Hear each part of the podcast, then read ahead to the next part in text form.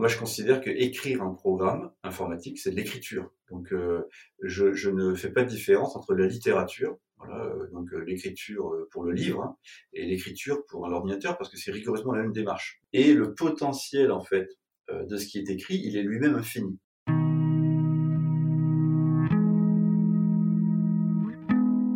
Je suis François-Xavier Talgorn. je me définirais comme un homme orchestre. Euh, qui, court après euh, plusieurs passions. J'essaye de trouver le meilleur équilibre entre euh, ces différentes passions et ces différents développements de, de compétences. La première fois que j'ai rencontré François Xavier, c'était lors d'un salon consacré à l'éducation, le Learning Technology.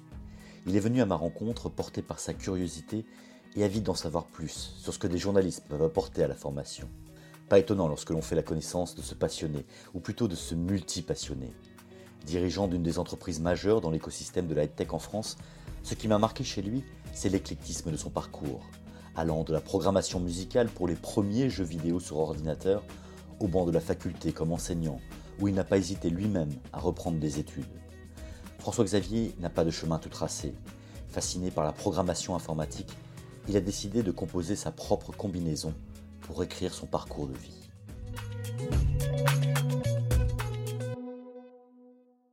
Tu pourrais me définir euh, les passions qui t'animent, ce seraient lesquelles? Alors j'ai déjà une passion pour euh, l'ordinateur, euh, cette machine que j'ai toujours trouvée fabuleuse. comme beaucoup d'informaticiens euh, de, j'ai envie de dire, de l'ancienne époque euh, où il fallait tout coder à la main, à très bas niveau, etc. Il y a, il y a une certaine euh, magie à un moment donné qui se crée avec ça. Donc j'ai, effectivement une passion pour la machine en elle-même, l'ordinateur, qui est pour moi très particulière. C'est pas comme une autre machine. Euh, j'ai aussi la passion de la musique. Ça a été une partie de ma vie aussi. Euh, je me passionne énormément pour tout ce qui est lié à la, la, vie en général sur Terre. Euh, j'ai plein de passions. Je me passionne aussi pour euh, le domaine de la spiritualité.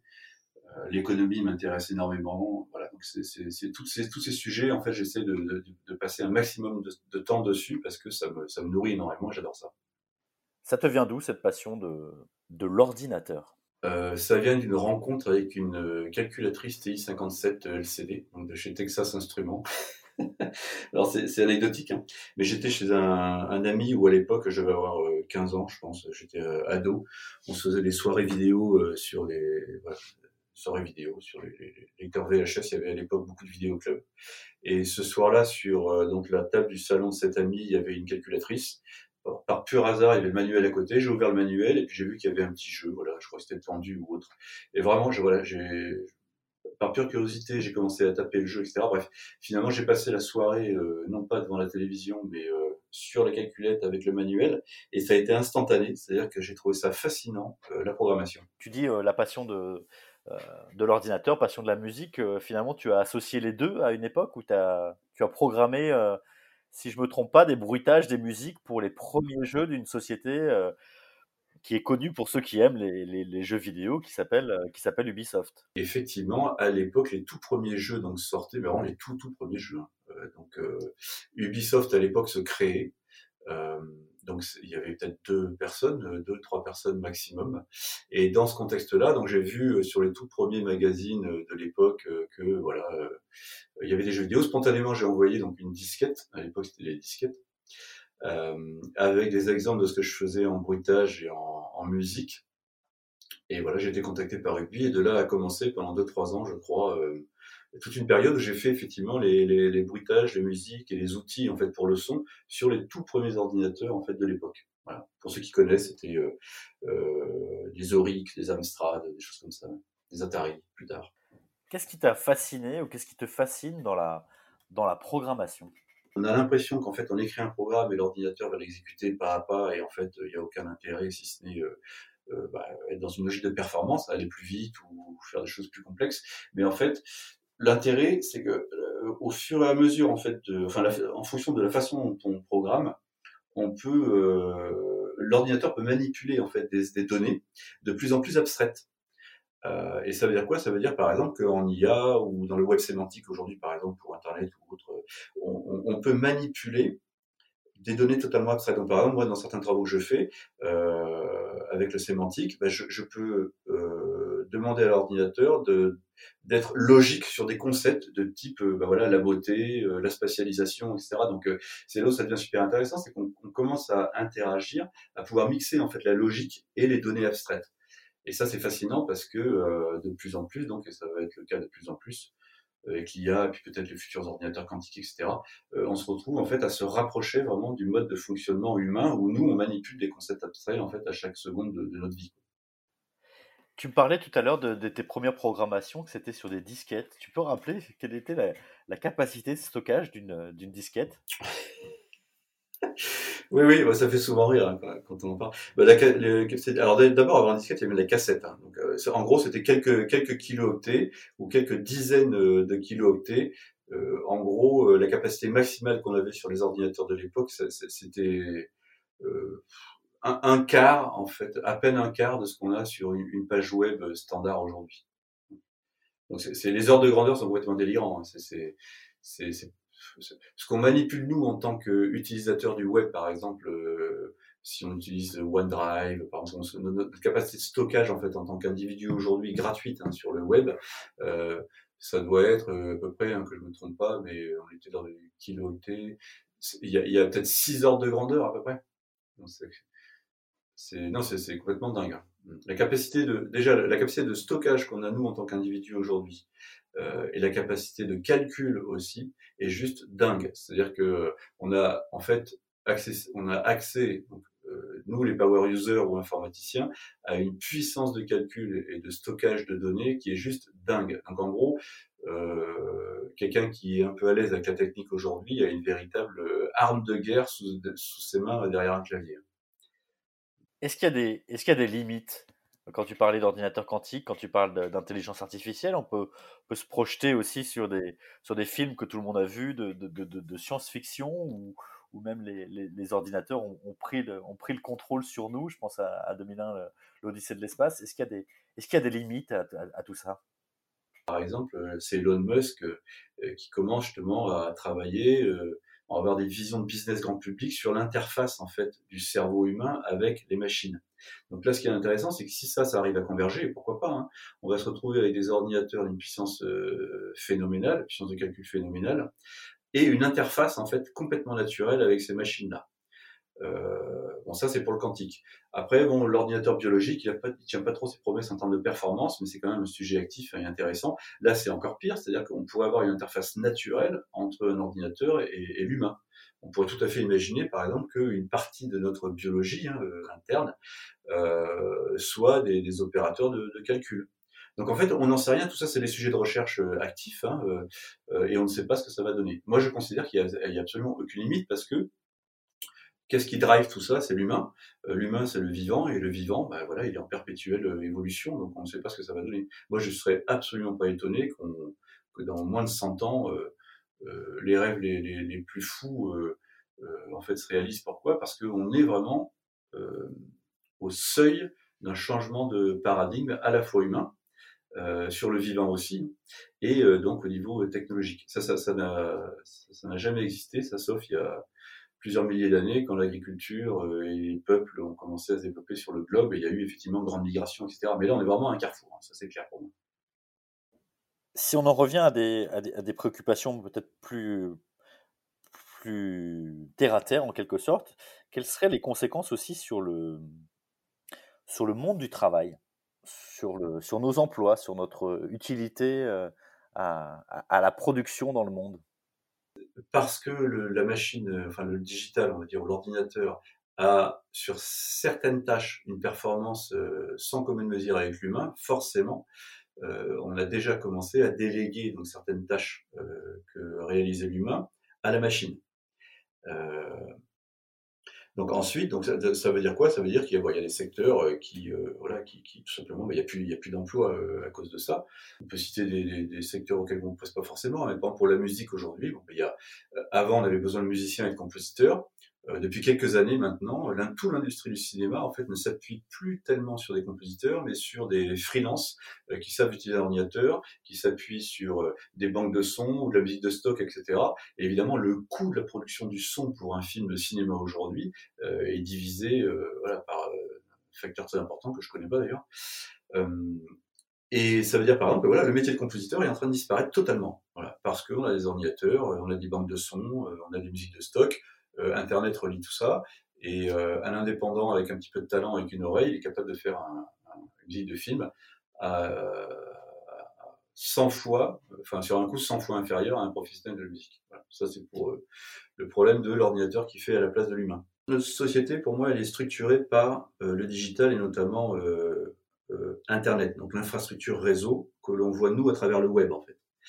Mais ce qui se passe, c'est que euh, donc le, depuis quelques décennies, la vie s'accélère parce que pour moi, ça c'est tout à fait personnel, hein, enfin je suis pas seul à le dire, mais euh, dans le monde du travail, on essaye d'avoir le même type de performance que peut avoir la machine dans certains domaines, et en train, c'est une course de vitesse en fait, qui est pour moi une cause perdue, hein, entre euh, bah, le digital au sein de l'entreprise et ce que l'homme peut concrètement intégrer petit à petit, hein, euh, parce que c'est pas les mêmes vitesses, hein, dans le cadre de son travail. Donc là, on se retrouve aujourd'hui avec une recherche de performance dans l'entreprise qui en partie euh, est due à ce qu'on voit dans le digital et certaines pressions économiques. Euh, euh, donc voilà, on, a cette recherche de performance, sauf que l'être humain, il n'est pas capable évidemment d'aller aussi vite, et ça crée un hiatus, un schisme hyper important. Donc on cherche des solutions euh, pour euh, augmenter enfin, la performance de l'entreprise, donc former les collaborateurs de mieux en mieux, de plus en plus vite, etc. Et c'est un peu tout l'enjeu en fait de l'EdTech, voilà, au, global. Donc, donc, pour moi, voilà, le, le, fond du sujet, le fond de l'enjeu, il est là. Comment arriver à intégrer le digital dans le monde du travail sans en, gardant raison, c'est-à-dire sans chercher en fait à être derrière la machine, mais au contraire à replacer l'homme dans l'entreprise qui est aux commandes d'une machine. Pour l'instant, c'est un peu inversé pour moi. Toi, qu'est-ce qui t'intéresse et qu'est-ce qui te passionne aussi sur l'idée de euh, d'avoir mêlé ta, passion sur la programmation, sur les ordinateurs et aussi la, question de, euh, de l'éducation, la question de, de l'apprendre? Ben moi, ce qui me fascine, en fait, c'est euh, déjà la diversité des capacités, c'est-à-dire qu'il n'y a, a pas une façon d'apprendre. Et ça, on le voit très bien, hein, tous les professionnels de la formation le savent. Euh, chacun a une capacité d'apprendre et surtout des modalités différentes d'apprentissage. Euh, par exemple, toi, Benjamin, tu vas apprendre différemment euh, de moi ou de, n'importe qui d'autre à la tête des familles, hein, évidemment, euh, des groupes. Mais déjà, ça, c'est fascinant, c'est-à-dire que on, ne sait pas encore précisément. Alors on a quelques quelques notions, hein, mais tout ça est encore une fois euh, euh, en train d'être euh, étudié. Il n'y a pas de certitude ou très très peu. on ne sait pas vraiment comment apprendre à un groupe d'humains de, la meilleure façon. Et ça c'est un sujet hyper intéressant. Et pour moi c'est une idiotie. Par exemple le système scolaire de manière générale, on met 30 élèves dans une classe avec un prof devant, c'est complètement idiot parce que sur ces 30 élèves, en fait, euh, il y, a, y, six besoins différents. Or, le, prof, il peut en répondre qu'à un seul, sauf si vraiment euh, il y a un effort qui est fait pour penser les choses différemment, hein, comme c'est le cas en Suède. Euh, donc voilà, bah, il y a six besoins différents sur ces 30 élèves. Et, et ce qui est intéressant, c'est de se poser ces questions, bah, c'est un enjeu. Hein. Comment concrètement dans la scolarité, par exemple, on est français, pardon, la France, mais comment dans la scolarité en France, on peut répondre à cette diversité de besoins au sein d'une classe? Comment trouver des, une même classe? Comment trouver des modalités d'apprentissage qui soient les plus euh, efficaces et satisfaisantes possibles pour l'école? Dans l'entreprise, c'est pareil. Euh, les, postes évoluent, les compétences euh, doivent être réactualisées. mais voilà, comment faire? Par exemple, on prend l'exemple d'un grand groupe. Hein, dans la boîte dans laquelle je travaille, on est consulté par exemple sur des grands groupes. Voilà, je dois former des milliers de personnes dans un temps donné euh, sur différentes thématiques. Bah, comment fait-on ça? Et, c'est loin d'être euh, trivial. Euh, après, il y a aussi une question intéressante qu'on se pose peut-être pas assez, c'est est-ce que ce que j'apprends est utile? Moi, je suis intimement convaincu qu'il y a une bonne partie du programme scolaire dont on n'a rien à faire et qui ne devrait pas être enseigné aux, enfants, en tout cas pas jeunes. Euh, jusqu'à ce qu'il y ait une motivation ou un intérêt pour, je ne vois pas pourquoi on gaverait sur des informations qui de toute façon seront oubliées plus tard. Pareil dans l'entreprise, hein, euh, il y a des aspects légaux, voilà, la sécurité dans l'entreprise, au niveau informatique, bon, ben voilà, on, on doit l'apprendre, mais on devrait d'abord se poser la question, est-ce que ce que j'apprends là est utile pour l'entreprise ou pour euh, la personne que j'ai en face? Donc voilà, il y, a, il y, a, beaucoup de questions hyper intéressantes sur l'apprentissage. Euh, Qu'est-ce qu'on doit apprendre euh, et comment l'apprendre de la manière la plus efficace possible?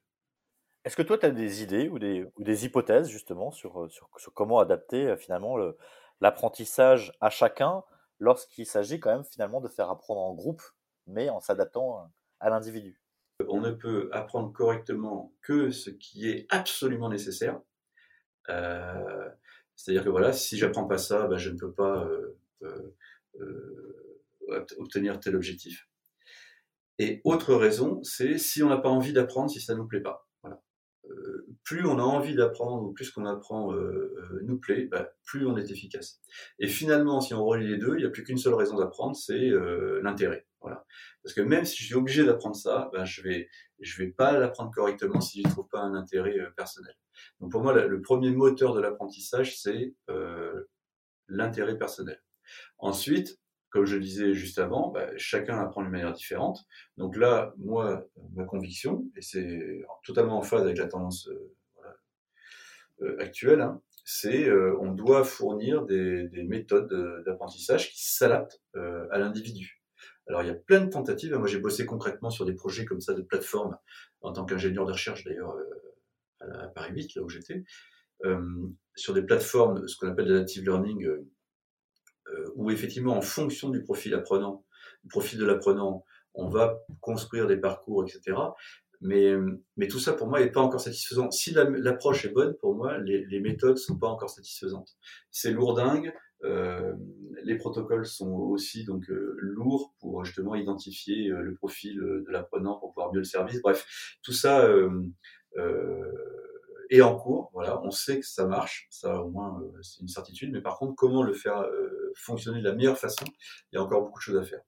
Donc euh, oui, moi mes convictions, c'est euh, bah, adressons-nous aux gens euh, en essayant de rendre les choses intéressantes pour eux, et dotons-nous d'outils, de moyens, ou outils au sens large, hein, pas forcément techniques, hein, mais d'outils pédagogiques au sens large, pour amener ces compétences de, la façon, de manière adaptée. C'est encore une fois ce que dans les pays du Nord, ils essayent de faire depuis plus longtemps que nous, et il y a quand même des bien meilleurs résultats.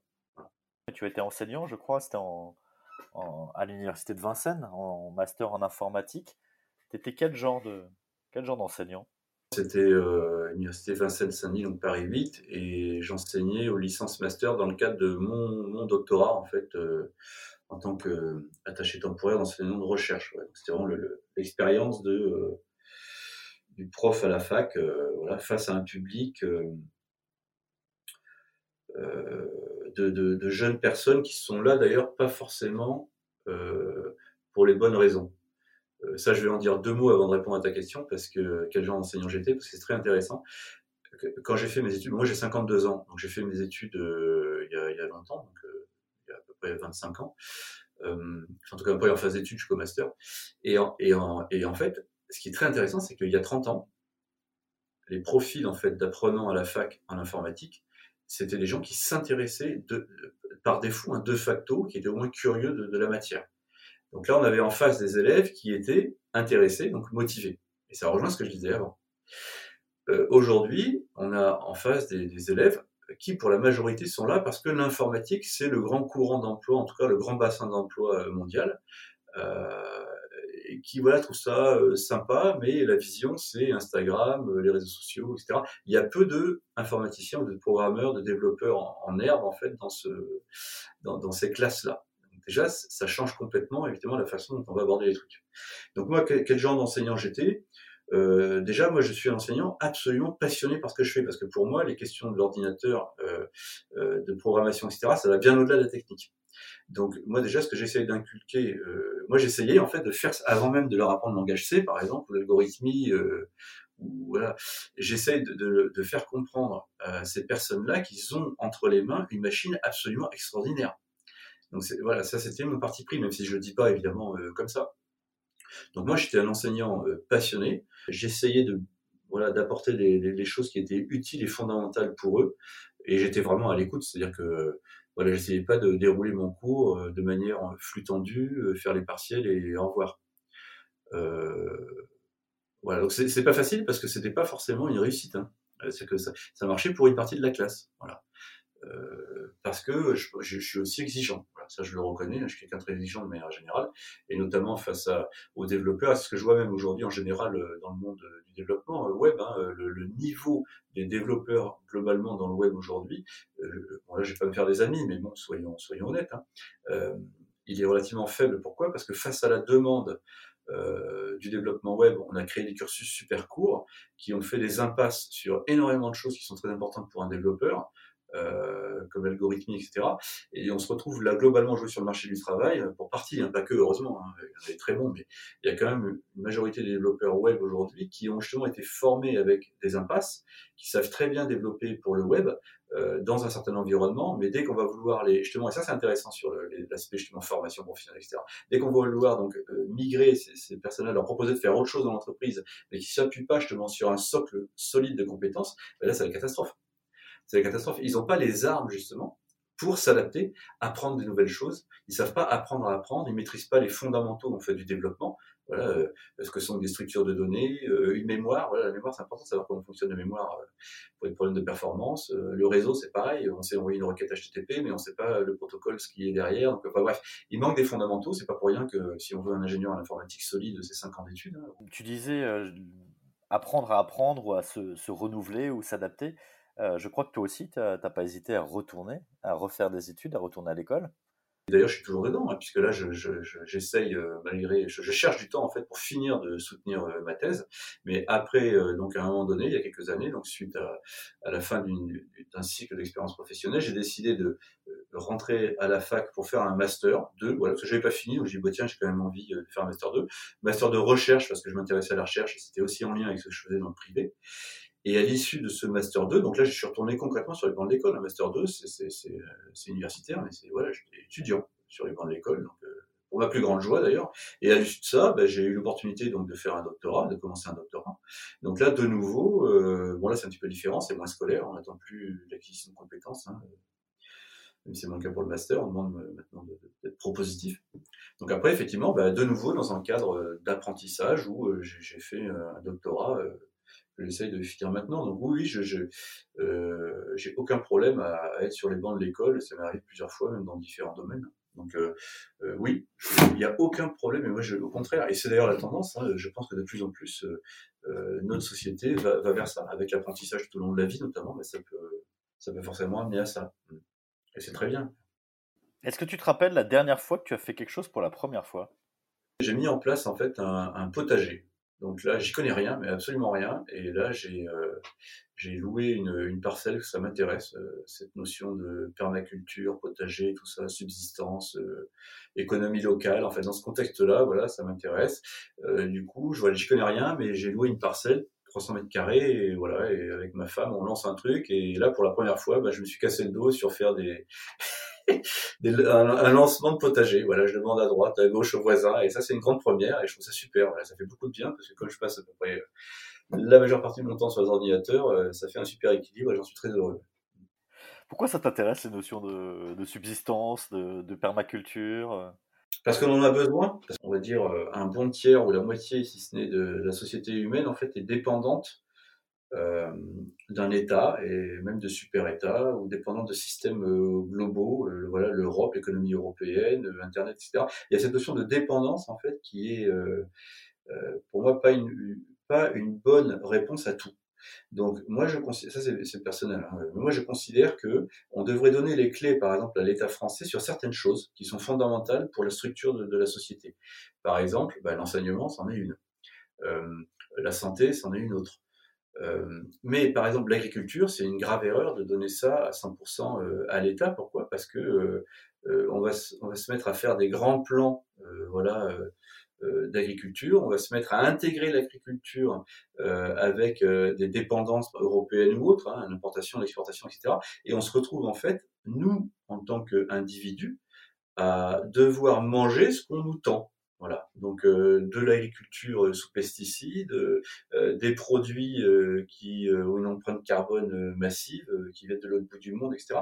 Alors que, alors évidemment, il faut quand même répondre aux enjeux. Hein. S'il n'y a pas assez, par exemple, de telles denrées pour nourrir tous les Français, ben, il faut trouver des solutions. Mais tant que on peut faire avec le local, euh, on doit faire avec le local parce qu'on réduit l'empreinte carbone, on maîtrise et on contrôle ce qu'on mange. Euh, et ça continue à créer aussi du lien social. Donc on déshumanise pas euh, ce que je mange. Et en plus, la nourriture est quand même fondamentale parce que c'est ce qui permet à la biologie de mon corps en fait de fonctionner correctement. Donc, donc c'est pour l'aspect agriculture, le local est vachement important. C'est très intéressant quand même ce qui s'est passé à, à Détroit, quand les industries autour de Détroit, donc il y a quelques années, ont, voilà, sont partis. il y a eu un problème économique qui ont fait que les industries qui étaient le poumon hein, de Détroit sont parties. Ben là, il y a eu un problème économique majeur. Donc, ben, Détroit a dû trouver des solutions justement pour se nourrir. Et ça fait longtemps maintenant que Détroit a expérimenté euh, justement une agriculture vraiment euh, locale, dans des réseaux locaux, etc. Alors, ça répond pas à toute la problématique de nourrir la ville de Détroit, qui je crois aujourd'hui à peu près 700 000, 700 000 habitants, mais ils ont créé, ils ont remplacé par exemple certains espaces urbains par des jardins. Voilà. Il y a des, beaucoup de jardins participatifs. Euh, et en fait, leur expérience est hyper intéressante. Et moi, je suis convaincu que mais vraiment, et c'est pour ça que je fais mon potager euh, depuis le week-end dernier, hein, c'est parce que c'est l'expérimentation. Je suis convaincu qu'avec les terres qu'il y a autour, euh, alors ça marche moins pour les capitales bien sûr, mais euh, pour les mégapoles, mais pour la plupart des sociétés, dans, organisées autour de, voilà, de, villes de petite et moyenne importance, il est, il est fort probable qu'on puisse être totalement en, enfin en tout cas en grande partie en autonomie euh, sur la nourriture. Et donc ça recrée, justement, ça recréerait, en plus de tous les bénéfices au niveau euh, agriculture, sanitaire, etc., ça recréerait aussi un tissu économique euh, et un tissu social, rien que ça, hein, qu'on a complètement perdu. Le, drame, par exemple, bon là je m'étends un peu parce que c'est un sujet qui, qui m'intéresse justement, mais le drame des supermarchés qu'on se trouve dans les villes, les villages, etc., c'est que ça a épuisé et fait écrouler, et ça c'est un fait, hein. ça c'est un fait, c'est documenté. Euh, euh, c'est pas vrai que ça recrée de l'emploi. Quand, euh, quand une mairie dit que ça crée un bassin d'emploi, voilà, on crée 20, 30 emplois et que sur le, en fait, tout ce que ça fait, c'est, ça ne fait que masquer et lisser sur plusieurs années, en fait, euh, une perte d'emploi avec les commerces locaux. Donc, euh, donc voilà, moi je pense qu'on on ne devrait pas mettre dans les mains du gouvernement, euh, voilà, de manière aveugle et, et un peu naïve, voilà, ce, ce type de responsabilité-là. Je pense qu'il faut reprendre le contrôle là-dessus, parce que je suis intimement convaincu que ça aurait un effet bénéfique à la fois sur l'aspect économique, euh, politique et, et, social. Est-ce que ces, ces convictions sont, se sont renforcées avec la, avec la crise sanitaire que l'on vient de vivre? Ce que ça a mis pour moi en avant, euh, c'est qu'on est dans une économie globale. Voilà.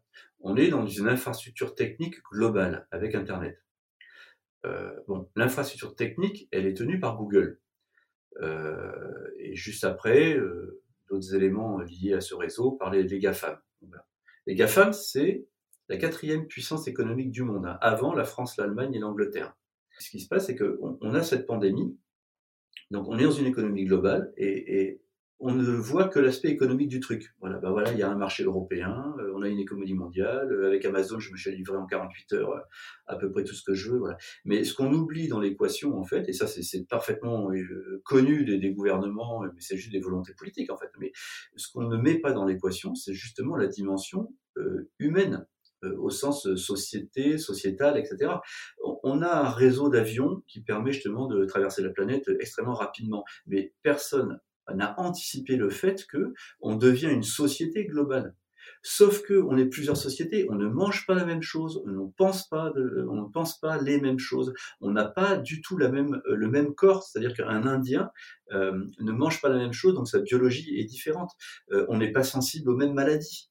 Donc en fait, on a une vision super, on est une société enfin, on tend, on essaye de tendre vers ce, mirage de la société globale, sauf qu'on oublie que, on que l'être humain, lui, il a mis des, des centaines de milliers d'années à se développer de manière locale, et que le rythme biologique des sociétés humaines n'a rien à voir avec le rythme justement économique ou technique. Et donc, tant qu'on n'aura pas mis dans l'équation cette sagesse qui est de se dire, voilà, nous sommes différentes sociétés humaines, c'est pas vrai, on n'est pas tous égaux, ben, à commencer par le fait qu'on n'a pas la même biologie, on n'est pas sensible aux mêmes maladies. Ça, c'est le, fondement. Et si on pouvait euh, convaincre euh, voilà, les instances euh, dirigeantes mondiales de mettre ça dans, l'équation, on amènerait un peu de sagesse justement dans cette gestion de effectivement la société globale, à laquelle moi je, trouve ça génial, hein, mais en respectant ben, l'unicité et aussi la particularité de chacun, parce que c'est ce qui fait la richesse de l'échange si tout le monde pense la même chose, euh, si tout le monde mange la même chose, si tout le monde vit la même chose, on, perd toute notion d'enrichissement. À une époque, j'étais formateur à l'international. Je donnais des formations euh, euh, dans le domaine de l'informatique en, Europe et au Moyen-Orient. Ben, moi, j'ai trouvé ça hyper déprimant. Quand j'arrivais en Arabie Saoudite, en Roumanie, en Finlande, ou même voilà, en France, hein, pour des déplacements locaux, je sors de l'aéroport et qu'est-ce que je vois? Decathlon, je vois Carrefour, je vois Nike, voilà, je vois Sharp, Samsung. Et en fait, le, problème, c'est ça. Alors que moi, quand j'allais, par exemple, en Arabie Saoudite ou en Roumanie, ce que j'avais envie de voir, c'était, bah, tiens, la spécificité de, de cette culture-là. Donc, il faut mettre absolument pour moi dans l'équation la dimension humaine, à savoir la biologie, la culture. Voilà. Euh, et, c'est fondamental. Sinon, on va se retrouver, euh, et d'ailleurs, c'est pour ça qu'on a principalement des problèmes euh, au niveau de la mondialisation, c'est que c'est basé que sur l'économie. Dans ce qu'on a pu te, transmettre dans toute ta vie, François-Xavier, quelle est la personne qui t'a le plus marqué? Bah Déjà, mon frère aîné. je commencerai dans le cercle familial. Mon frère aîné, qui est quelqu'un d'extrêmement doué sur le plan musical, justement. Et euh, je pense qu'on a eu cette chance, et donc j'ai eu cette chance en fait de me baigner dans la musique et de vivre au quotidien avec euh, une personne euh, qui avait la musique infuse en fait. C'est-à-dire qu'il n'a pas eu besoin de prendre des cours, et ça c'est très intéressant aussi. il n'a pas eu besoin de prendre des cours pour jouer du piano, etc. Il improvisait sans prendre de cours, bref. Donc ça déjà, cette première personne marquante, c'est mon frère aîné parce que il m'a totalement baigné, grâce à lui, j'ai baigné dans la musique. Après, il y a une personne qui m'a qui m'a marqué. D'ailleurs, je sais même pas s'il le, le sait vraiment, mais j'ai à une époque j'ai été mentoré pour moi, on va dire au niveau marketing, c'est-à-dire je travaillais dans le, dans le domaine du, du, jeu vidéo, et à une époque j'ai migré vers le marketing via le jeu vidéo, via le marketing jeu vidéo. Et euh, pendant quelques temps, enfin, j'ai travaillé avec une personne qui s'appelle Emmanuel Kriegel, que je trouvais absolument brillant, notamment sur le plan euh, marketing, euh, business. Euh, et cette personne m'a énormément appris. je pense que c'est vraiment lui qui m'a appris en fait les bases du marketing. Bon après, moi j'ai travaillé de mon côté évidemment, j'ai étudié, mais euh, donc voilà, cette personne m'a marqué parce que justement, euh, c'est quelqu'un qui avait une énorme exigence, qui avait une très grande capacité d'analyse, euh, vraiment un, brillant cerveau et c'était passionnant. Voilà, le temps que j'ai passé avec cette personne était, passionnant. J'ai appris à faire des business plans. Voilà, j'ai appris à réfléchir de manière à large, large spectre, on va dire. Là, c'est plus dans le domaine spirituel. J'ai rencontré un maître spirituel qui est malheureusement mort aujourd'hui, qui s'appelle Lilozovic, euh, et ce gars-là, bon, on connaît ou on connaît pas, mais j'ai trouvé que ce gars-là était absolument extraordinaire parce qu'il incarnait euh, quelque chose que l'on pouvait sentir de manière physique. Euh, donc après, bon, c'est un peu comme partout. Il y a des gens qui se disent, il y a des gens qui sont. et j'ai trouvé que cette personne, ça m'est arrivé parfois en fait de, ressentir auprès de lui justement certaines certaines choses qui est difficilement exprimable. Voilà. Et et c'était pas justement du tout euh, intellectuel ou bullshit ou non, c'est juste en fait sa présence. Et moi, je pense que cette personne-là, euh, justement, euh, était allée suffisamment loin, on va dire, dans ses réflexions ou travail spirituel pour voilà incarner quelque chose. Et ce qui est de fou et d'extraordinaire et de passionnant, c'est que l'ayant incarné, on pouvait, n'importe qui pouvait le sentir sans avoir besoin de savoir, de connaître ou de faire quelque chose de particulier en fait. Quelle est la valeur que tes parents t'ont inculquée et qui te sert aujourd'hui et qui te sert encore aujourd'hui? Pour ce qui concerne ma mère, alors il y a une chose, si, et c'est toujours le cas aujourd'hui, même si évidemment euh, l'âge faisant elle est déclinante, mais euh, c'est une personne qui a toujours euh, poussé vers bah, fais ce que tu as envie de faire. Si, ça te nourrit, si, ça te, euh, si c'est ce que tu as envie de faire, euh, fais-le, ne perds pas ton temps, vas-y. Ça, je trouve ça absolument exceptionnel. Et je pense que avoir un parent qui est capable de dire, euh, mais oui, euh, oui, fais ça si ça t'intéresse, ça te motive, ne perds pas ton temps, vis ce qui est passionnant, ce qui te passionne. Bon, évidemment, c'est la plus grande valeur qu'on pourrait apporter à un enfant, je pense, ou à un adolescent, ou même à un adulte. Hein. Qu'est-ce qu'on pourrait dire de toi qui te ferait plaisir parce que c'est vrai? La gentillesse. Voilà. Je pense que pour moi, la gentillesse, c'est une qualité et une valeur qui devient de plus en plus importante pour moi parce qu'en fait, c'est un peu la base de beaucoup de choses indispensables. Voilà, si on cultive pas une certaine forme de gentillesse, on peut pas donc euh, bah, être gentil envers les autres, donc on peut pas être forcément très ouvert. Voilà, euh, on n'a pas aussi une capacité d'écoute euh, très importante si on n'est pas gentil. Et le gentil, moi je l'écris euh, avec un G majuscule. C'est-à-dire c'est pas être gentil euh, béni oui oui. Euh, gentil, c'est être bien intentionné, avoir un regard sensible sur la vie et les autres, et être dans un état d'ouverture. Il y a ce, mangaka, ce dessinateur de, BD que j'adore, Taniguchi, qui a écrit Quartier lointain, Fourari, enfin bref, c'est un dessinateur de bande dessinée très connu. Hein. Et lui, justement, il, dans un de ses bouquins, il parle de cette notion de gentillesse. Moi, j'ai beaucoup d'affinités avec l'Asie, notamment le, Japon. Voilà. Et moi, je me reconnais euh, vachement là-dedans. Donc, je pense qu'effectivement, euh, une qualité, une valeur qui me ferait plaisir parce qu'elle est vraie. Euh, cas, voilà, je, je, pense être quelqu'un dans le fond de gentil, même si ça va pas, bien sûr, ça se voit pas forcément tout le temps comme tout le monde. Mais... Et ça me ferait très plaisir si effectivement on me voyait comme quelqu'un de gentil, parce que je pense que c'est une grande, une grande qualité, une grande, une grande valeur humaine. De quoi tu es le plus fier dans ta vie? Euh, j'ai fait plein de trucs différents dans ma vie. J'ai beaucoup changé de métier, euh, beaucoup changé d'entreprise. Euh, alors on peut voir ça bien souvent, ça peut être perçu bon, de moins en moins hein, négativement comme étant ce qu'on peut appeler un switcher. Voilà, je reste un an et demi, deux ans, trois ans dans une boîte, puis je fais autre chose. Mais en fait non, moi je suis au contraire très fier d'avoir fait plein de choses très différentes.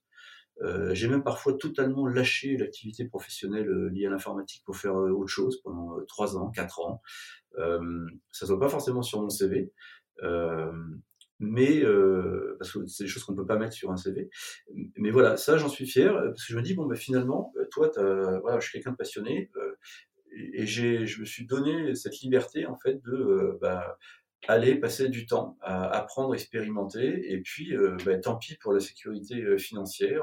D'ailleurs, je me suis retrouvé parfois dans des situations financières très compliquées, hein, parce que bah, forcément, tout ne rapporte pas d'argent, bien sûr, et c'est pas forcément le but. Donc, euh, donc voilà, je, je, suis fier en fait de mon parcours, je dirais, de vie, euh, autant professionnel que personnel, parce que euh, j'ai jamais hésité à prendre le risque. C'est souvent quand on en parle avec des amis ou même des personnes qu'on ne connaît pas, c'est ouais, mais quand même, euh, c'est risqué. Euh, voilà, j'ai jamais hésité à, à, prendre ce risque matériel hein, pour aller vers quelque chose qui, qui m'intéressait. Et, j'en suis très content parce que je pense que ça m'a fait vivre énormément de choses et, euh, et c'est très précieux voilà, de, s'ouvrir euh, l'esprit. Hein. On n'a qu'une vie, euh, sauf preuve du contraire, hein. autant qu'elle soit la plus, la plus riche possible.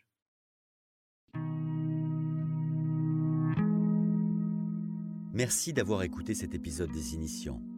À travers ces rencontres, je souhaite mettre en avant des personnes qui ne sont ni dans la lumière, ni dans l'intention, mais dans l'action. J'espère que cet épisode vous a plu et si c'est le cas, je vous invite à le commenter à le partager. Vous pouvez retrouver le podcast sur le site internet lesinitiants.com et aussi sur les plateformes de streaming Spotify, Deezer, Apple Podcast, Google Podcast. Et vos encouragements sont les bienvenus. Tous les 15 jours, un nouvel épisode vous est proposé. Les Initiants est un podcast produit par Portemire. Vous pouvez suivre son actualité sur les réseaux sociaux via Instagram, mais aussi sur le compte Twitter et Facebook de Portemire. Vous pouvez aussi m'écrire à benjamin.portemire.com et m'envoyer vos retours, vos propositions d'invités ou tout simplement pour partager nos histoires. A très vite pour un nouvel épisode.